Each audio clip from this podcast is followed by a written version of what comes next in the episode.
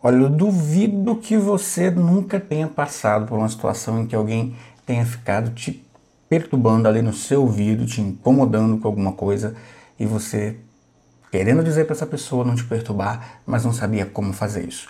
A pessoa, o sujeito, a mulher, o homem, aquele indivíduo estava te enchendo o saco. E nós vamos falar sobre isso neste episódio de hoje. Por que, que a gente não deve encher o saco dos outros? E eu vou dar a lista de algumas coisas para a gente fazer, para a gente evitar, para não encher o saco do próximo. E aí, consequentemente, também não encherem o nosso saco. Eu sou Valdinei Guimarães, é um prazer ter você ouvindo e vamos nessa. Viver em comunidade não é brincadeira, a gente sabe disso, não é nada fácil e a gente vai levando aí com as dificuldades de sempre e vai sobrevivendo. Mas a gente sempre tem que enfrentar alguns desafios aí e acho que um dos maiores desafios é da gente ter uma pessoa nos perturbando, incomodando com alguma coisa. E o pior de tudo é que a gente faz a mesma coisa com os outros, não é não? Vai dizer que você nunca encheu o saco de ninguém. Pois é, nós vamos falar disso, mas eu antes disso queria fazer um momento cultural que este podcast precisa também ter seu compromisso com o conhecimento, com a responsabilidade social. Então, preciso eu fazer aqui um dever de casa que eu fiz, que é levantar a origem de algumas expressões populares que tem por aí. Você sabia de onde é que vem algumas expressões? Se a gente usa no dia a dia e não sabe nem de onde é que vem? É muito curioso isso. Eu separei algumas aqui para a gente poder é, conhecer. Olha só, quer ver? Rodar a baiana. Você sabe de onde vem essa expressão? A gente usa, né? Pô, o cara rodou a baiana lá, quer dizer que deu um show, quebrou tudo tal. De onde é que vem essa expressão, segundo a revista super interessante, tem até no site, você pode acessar lá que você vai encontrar. Isso aqui é o seguinte, ó, diz a super interessante que a ameaça de rodar a baiana e dar um escândalo público teria origem nos blocos de carnaval do Rio de Janeiro no início do século XX. Como alguns malandros aproveitavam a folia para beliscar as nádegas das moças que desfilavam, é claro, né? Tinha que ter, né? Capoeiristas passaram a se fantasiar de baianas para proteger as damas quando o engraçadinho tentava o desfrute, levava um golpe de capoeira. E aí quem estava de fora só via a baiana rodar e não entendia nada. Olha aí, tá vendo? Imagina você levar um, uma rodada de baiana dessa aqui, cara, um capoeirista lá na Bahia, no, aliás, na Bahia não, no Rio de Janeiro. Tem mais um aqui, ó, puxa-saco. De onde vem a expressão puxa-saco? Puxa-saco todo mundo conhece. Não tem como você não conhecer um puxa-saco aí. Mas onde é que vem a expressão? Também, segundo a super interessante, a expressão surgiu nos quartéis brasileiros. Era o apelido dado ao soldado de baixo escalão, que, soldados de baixo escalão que tinham a obrigação de levar os sacos e suprimentos de seus superiores durante as viagens e campanhas. Com o passar do tempo, o termo passou a indicar indivíduos interesseiros que fazem de tudo para agradar, agradar alguém. Aí, tá vendo? Ó, o puxa-saco aí, de onde é que vem, tá vendo? Origem lá nos quartéis aí. É, Vou deixar mais uma aqui, só mais uma, aqui Casa da Mãe Joana também. Essa é muito interessante. Segundo transcreve Reinaldo Pimenta em seu livro A Casa da Mãe Joana, a origem se deve a Joana I, que no século XIV passou de rainha de Nápoles a fugitiva. Seu marido teria sido assassinado em uma conspiração com a própria participação de Joana. O cunhado dela, Luís I, rei da Hungria, ficou enfurecido e invadiu Nápoles, obrigando a até então rainha a fugir para Avignon, na França. Joana reinou na cidade e aí vem a parte boa, olha o que, é que ela fez.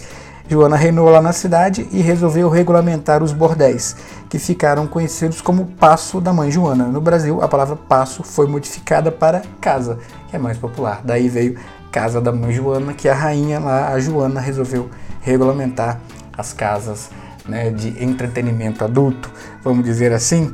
Agora, mas a mais interessante, claro, que é a que nos interessa hoje, é a expressão encher o saco, que eu fui atrás para descobrir de onde é que vinha. Eu não achei facilmente, até que joguei no Google, procurei lá por artigos acadêmicos e encontrei um livro que se chama Mas Será o Benedito? Dicionário de Provérbios, Expressões e Ditos Populares, que é Mário Prata, o autor. Tem uns trechos desse livro lá disponível no Google e não por acaso um desses trechos disponíveis fala como é que foi o surgimento dessa expressão encher o saco. E era o quê? O que, que significa? Vamos lá, segundo o Mário Prata, No seu livro, a origem parece ser mesmo a enseada, conhecida como Saco de São Francisco, isso fica lá em Niterói, durante a famosa greve de 21 no cais do Rio de Janeiro. Vários navios ficaram ancorados no Saco de São Francisco por semanas. Foi um transtorno para os pescadores e para a população, porque as embarcações realmente encheram o saco. As embarcações encheram o saco de São Francisco, que é o nome da enseada lá, onde os navios fizeram greve e aí incomodou muita gente e daí veio a expressão encher o saco e daí vem o nosso bate-papo de hoje que é sobre coisas sobre as quais a gente deveria evitar encher o saco das pessoas. Porque se você não quer que encham o seu saco, é recomendável que você também não encha o saco dos outros, porque senão as pessoas vão te perturbar só de sacanagem e elas vão estar com alguma razão.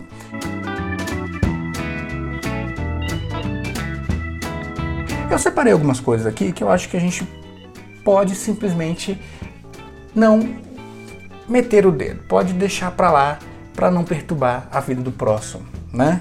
Se estamos em sociedade, precisamos abrir mão de algumas coisas, correto? Senão ninguém vai viver em sociedade. Então separei algumas coisas aqui que ultimamente andaram incomodando a internet e aí vamos vamos fazer um pequeno apanhado. Vamos lá. Irmã Dulce, canonizada, virou santa, primeira santa brasileira. Tem gente que está lá questionando a santa, achando ruim que a santa, que a, que a irmã Dulce virou santa. Aí pergunto para você, você é católico? Você tá querendo virar santo também? Você se incomoda? Você vai na igreja? Você é dessa, é dessa igreja? Se você é, tudo bem, então você pode ter algum motivo para questionar aí a, a canonização da irmã Dulce, não sei, mas se do contrário, não enche o saco, não é para você, entendeu? Você não vai na igreja, você não é católico, então o santo não se é santo, não é santo, não faz diferença para você. Então não enche o saco, deixa pra lá, entendeu? Outra coisa, dízimo. É lá, todo mundo sabe o que é dízimo. Tem nas igrejas evangélicas, tem nas igrejas católicas, tem, deve ter aí em outras formas, em outras religiões até, não sei. A pessoa fala mal do dízimo, não gosta, acha errado, não sei o que, tá, tudo bem. Você tem a sua opinião sobre isso, né? Mas você vai na igreja? Naquela igreja, seja católica, seja evangélica, você vai? Você paga o dízimo? Você não vai? Então, não enche o saco. Não é para você. Entendeu? Não tem você que querer ir lá e libertar a pessoa de pagar aquele dízimo. A pessoa deve saber o que ela está fazendo. Entendeu? Tá bom para ela. Se tá bom para ela e é ela quem está pagando, não tem, não é da nossa conta. Então, também não enche o saco. Não é para você tratar disso. Né? Cada um deve ser senhor de si mesmo aí. A pessoa deve saber o que, que ela está fazendo. Corrigir os outros. Corrigir os outros. Isso é uma coisa chata pra caramba. É, é, é um, isso aí é, eu acho que é o pedantismo, né? Que é aquilo que você quer demonstrar ter mais autoridade do que você realmente tem. Mais autoridade, mais conhecimento. Isso tem um nome, chama pedantismo. Aí o cara fica corrigindo os outros, né? O, tempo todo. Sem ser perguntado, sem ser nada. Você fala alguma palavra errada, o cara vem te corrigindo. Você escreve alguma coisinha ali, passa alguma coisinha, o cara vem te corrigindo, né? Sem ser perguntado. Bicho, essa também é uma que você pode evitar. Assim, você pode passar sem tomar uma, uma, uma, uma um chega para lá no seu dia a dia, não enchendo o saco nessa questão. Se a pessoa está falando errado, se a pessoa é, está escrevendo errado, não te pediu a sua opinião, ou se ela não vai sofrer, se você está vendo ali, ela, ela não vai ser punida, não vai sofrer alguma, algum dano realmente importante por ter falado errado ou escrito errado e você não precisa salvá-la de nada tão grave, não enche o saco. Deixa a pessoa falar, porque às vezes ela simplesmente fala, ela fala errado simplesmente porque ela quer, porque ela não se importa. E aí não é da nossa conta não encha o saco se você não foi pedido. Basicamente é isso. Acho que, eu, acho que a questão é essa, né? Se você não foi perguntado, se você não foi provocado para falar, então não fala, não enche o saco, deixa a pessoa fazer do jeito dela, correto? Porque também espera-se que deixem você fazer do jeito que você quer, correto? Eu falo errado durante o dia porque eu gosto da linguagem coloquial no meu dia a dia, na hora de escrever eu passo para formal e sigo meu baile e a vida anda assim. Para quem pede minha opinião, eu, eu falo. Se não pede, eu não encho o saco. Ou tento ser assim, porque também a gente não consegue ser 100%, correto?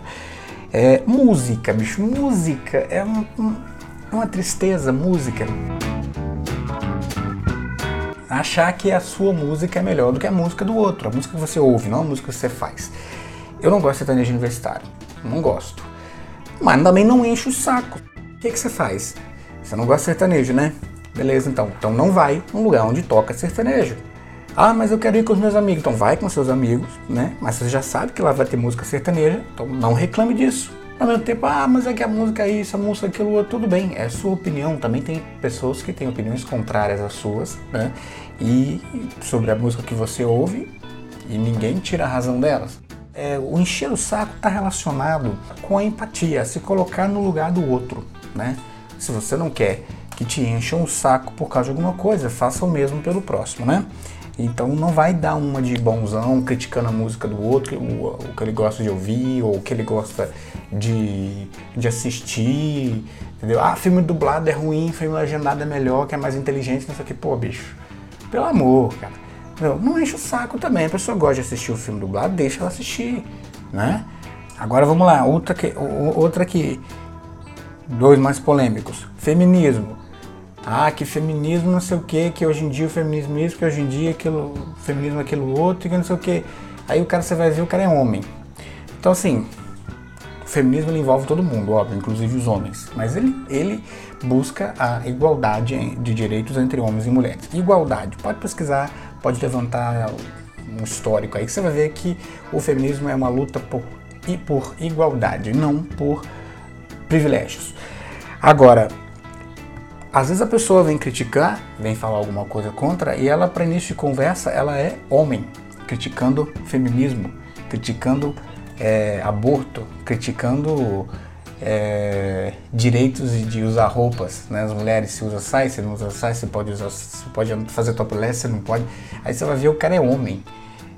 Sim, com licença, homens, mas nós sabemos um pouco menos sobre as mulheres do que elas mesmas eu imagino. Tirando o Chico Buarque, que eu acho que esse aí deve entender maravilhosamente bem, as mulheres dizem, né? Mas o Chico é uma, é, uma, é uma exceção, é um ponto fora da curva. Nós, no geral, entendemos menos sobre as mulheres do que elas próprias. Então, é, não vamos encher o saco das mulheres também em algumas discussões. Vamos entrar na discussão já com essa ressalva. Opa, pera, eu vou ouvir antes, ouvir a mulher antes de eu falar alguma coisa, porque ela é, talvez saiba mais sobre si mesma, né? É, quem sabe, às vezes ela sabe, né? Então, ironia minha aqui, claro, óbvio que a mulher sabe mais sobre si mesma do que nós. Agora, outra coisa, casamento gay. É um problema para muita gente. Isso é uma coisa absurda, inclusive, eu acho. É, você questionar isso. Você, você não foi pedido em casamento por outro cara, foi?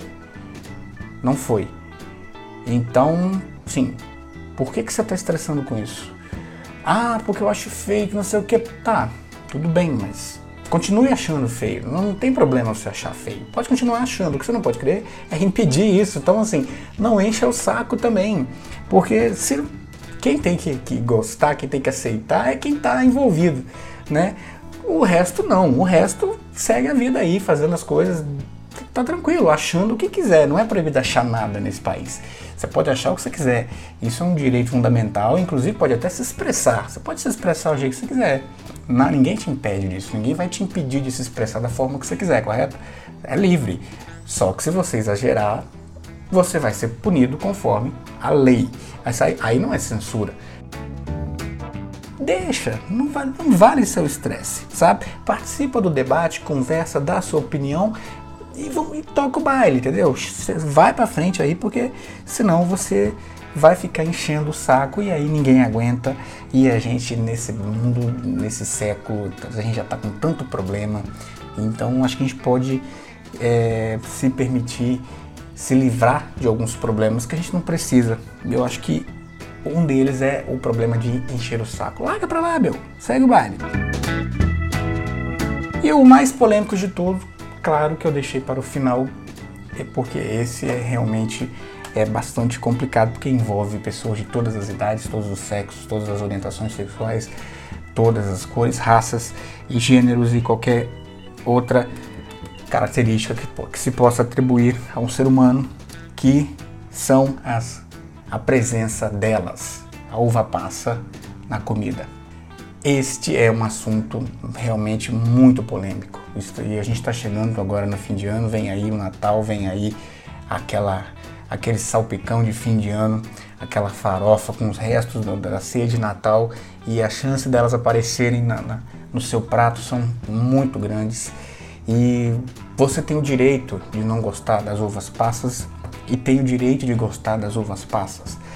E você gostando ou não gostando das uvas passas, eu te diria, se você me pedir um conselho, porque se você não me pedir, eu não vou te encher o saco, mas se você pedir um conselho sobre o que fazer a respeito da presença ou da ausência das uvas passas no seu prato, né, ou na ceia de Natal, eu diria que é assim, ó, a comida tá ali na a uva passa tá lá, né?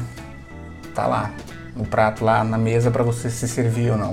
Então você pode escolher, né? Você pode tirar as uva passas, né? Do salpicão é meio difícil ali, mas dá para tirar também. Da farofa já é um pouco mais fácil. Então acho que a gente consegue sobreviver pelo menos mais um ano aí, mais uma virada, mais um Natal com as uvas passas. E talvez a gravidade né, da presença ou da ausência delas realmente é, seja muito, muito grande, uma gravidade muito grande, mas eu acho que a gente consegue sobreviver. Mas o conselho que eu te daria para você que gosta, para você que não gosta das uvas passas no fim de ano, para você chegar a 2020 aí tranquilo, eu só tenho um conselho para te dar a respeito disso, que é não encha o saco. Muito obrigado por ter ouvido mais esse podcast. Eu tô de volta a qualquer momento. Um beijo, qualquer coisa, deixa um recado para mim lá no meu Facebook, Valdinei Guimarães. E até a próxima. Tchau!